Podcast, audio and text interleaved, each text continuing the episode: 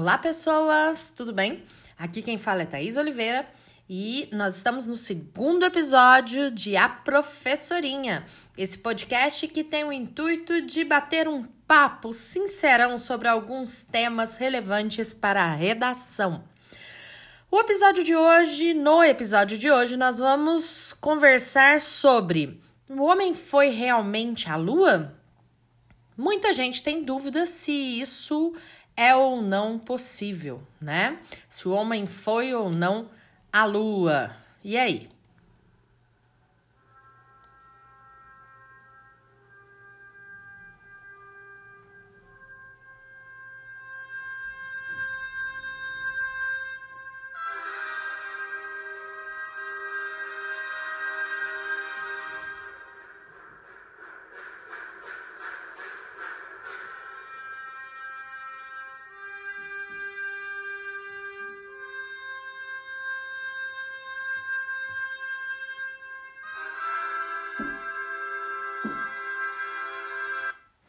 E olha, viu? Para mim, o homem foi à lua, sim. Eu sei que muita gente tem dúvida, fala sobre a qualidade das fotos que foram tiradas, fala sobre o fato de não ter nenhuma estrela no céu. Mas para mim, o homem foi à lua e Neil Armstrong. Se a pronúncia do sobrenome dele estiver errada, não sofram com isso, viu, gente? Mas ele foi à lua e foi lá que ele falou essa icônica frase.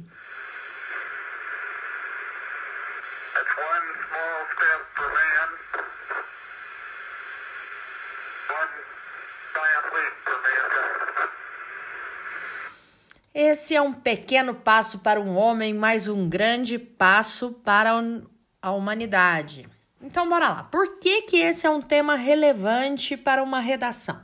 Primeiramente, essa semana nós fizemos 50 anos da ida ao homem, né? No dia 20 de julho, é, completou-se 50 anos, porque no dia 20 de julho de 1969, depois de 102 horas de viagem, o homem chegou à Lua. E com 109 horas de viagem, o homem finalmente pisou a Lua, né, gente? Neil Armstrong tornava-se o primeiro homem a pisar em solo lunar, entrando não somente para a história, mas dando início a uma das maiores dúvidas da atualidade: se o homem foi não à Lua. A Apollo 11, que levou os primeiros astronautas, foi a primeira viagem. Mas depois deles, gente, 12 astronautas entre 1969 e 1972 comprovadamente foram à Lua. Só para vocês terem uma noção, essas é, expedições trouxeram 382 quilos de rochas da Lua para poder estudar. Né?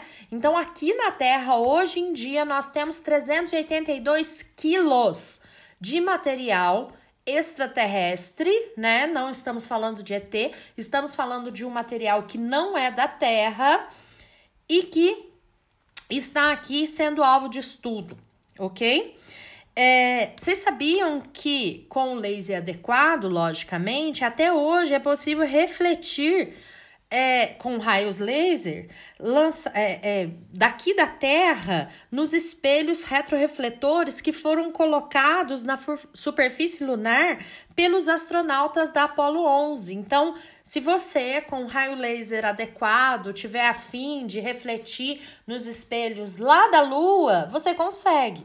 Logicamente que sabendo para onde apontar, né? Vocês não vão conseguir fazer isso do que tá de casa, né? Além disso, caso você ainda tenha alguma dúvida, nós temos mais ou menos 400 mil pessoas envolvidas em todas as etapas dessas expedições.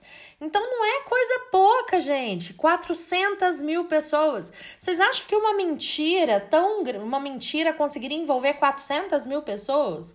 É, é, um negócio assim. Além de ter sido transmitido pela TV, seria muito complicado é, é, você conseguir envolver 400 mil pessoas, né? E por que, que a viagem à Lua é tão importante de ser debatida, né? Além do aniversário.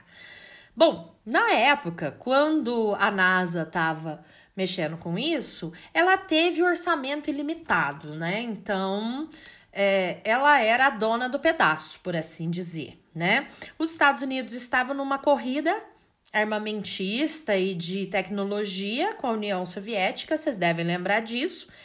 E, Lo, e, e, Yuri Gagarin, ele havia sido o primeiro cosmonauta aí ao espaço, não à Lua, ao espaço. O que, que acontece? Os Estados Unidos não poderia ficar atrás de maneira nenhuma e acelerou os estudos para poder levar o homem à Lua.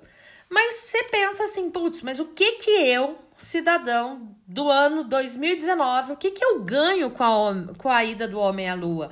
O que que isso muda na minha vida? E aí eu vou falar, gente. Ele, essa ida do homem à Lua, essa viagem do homem à Lua, ela promoveu avanços tecnológicos imensos, principalmente na área de tecnologia de informação.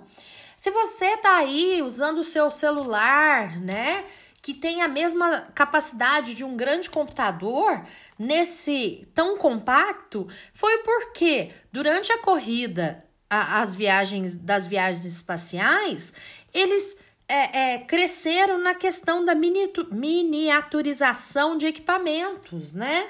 Porque qual que era o grande desafio da viagem espacial de forma geral?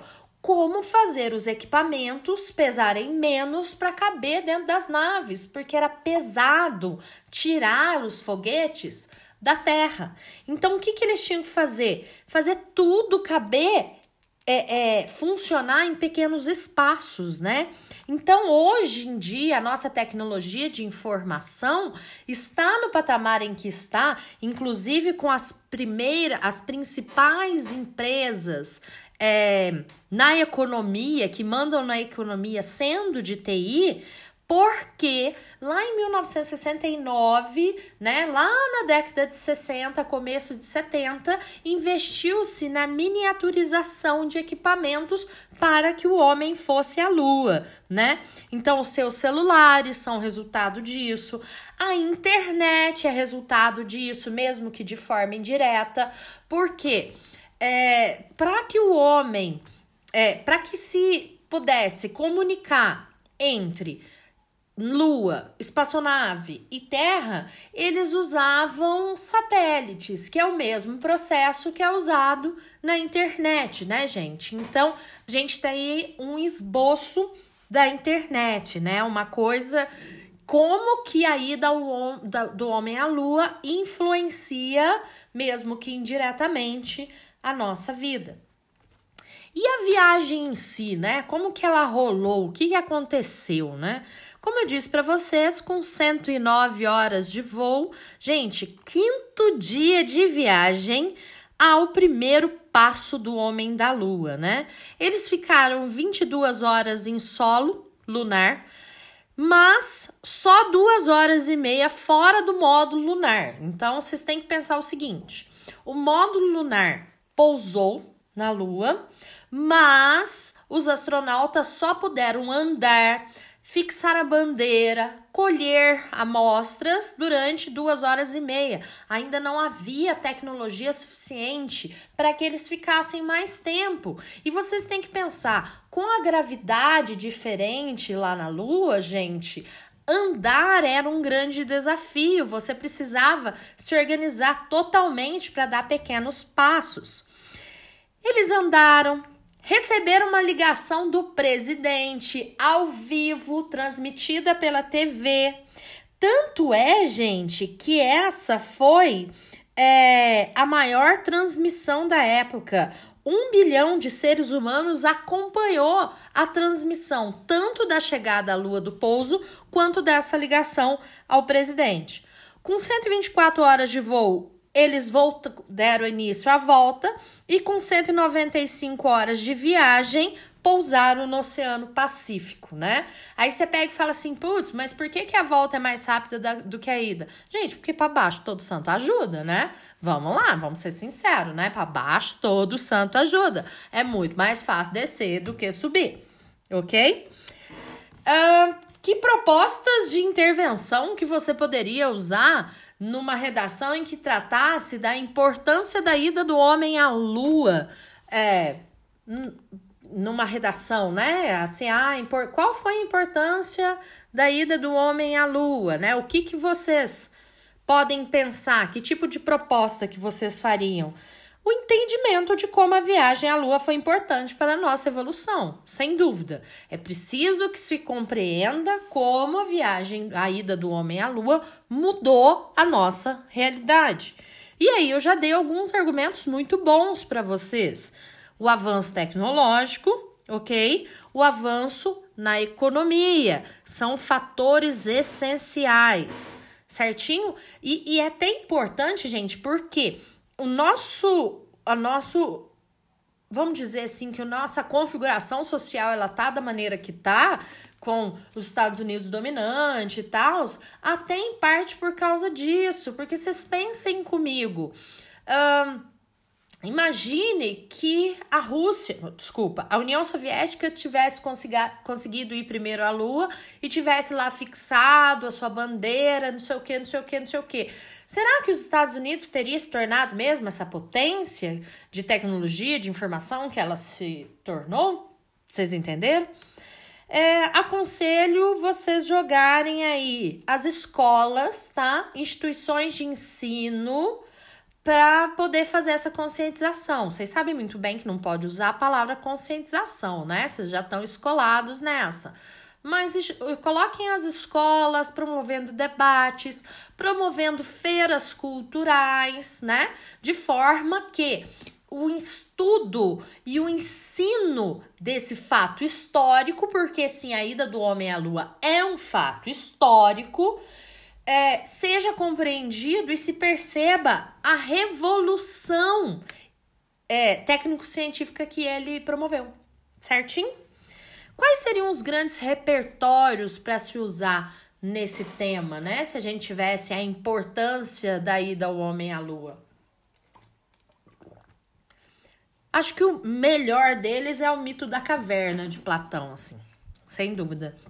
Eu usaria o mito da caverna a partir do momento em que é preciso uh, deixar de se viver nas sombras, né, na ignorância, e é preciso se libertar dessas sombras, das correntes, ir para para fora da caverna e ter acesso à informação verdadeira, para iluminação, né, gente? Acho que ele é o melhor de todos. Nesse, nessa pegada mesmo, vocês podem usar o fenômeno da pós-verdade, em que a informação, o conhecimento científico está perdendo valor, né, gente? E a crença popular está ganhando destaque. Então, o que, que é o fenômeno da pós-verdade? Eu acredito, logo a verdade, né? Então, vocês podem jogar isso. Moral da, do rebanho, de Nietzsche, que é muito bom também. Por que a moral do rebanho? Porque começa a surgir é, grupos separados que acreditam que a Terra é plana, que vacina faz mal, que o homem não foi à Lua, e isso começa a ser disseminado e cada vez mais pessoas começam a acreditar nisso e começam a viver é, e a agir conforme esse fluxo social independente das suas vontades sociais. Para introduzir o texto, eu usaria o futurismo com a sua é, ênfase, com a sua. Uh, com a sua. Perdi a palavra, gente. Isso acontece, vocês me perdoam, tá? Mas com a sua homenagem às máquinas, né, gente? E os egípcios, por quê? Os egípcios já adoravam seres do céu, né? Nós temos várias e várias obras egípcias em que há uma adoração dos seres do céu. Então, por que uma civilização tão antiga entende a importância dos seres do céu e nós, agora em 2019, né, é, é, iluminados pela razão, vamos duvidar de que o homem tenha ido à lua? Certinho, meus amores? Alguma dúvida? Quem tiver qualquer dúvida, é só me mandar mensagem no meu Instagram, professora Thais Oliveira, que eu vou ter o maior prazer em respondê-los. Semana que vem a gente tem mais um episódio. Quem quiser tiver qualquer sugestão de debate de tema, é só me mandar também, que eu também terei o maior prazer em respondê-los, viu, meus amores? Beijinho!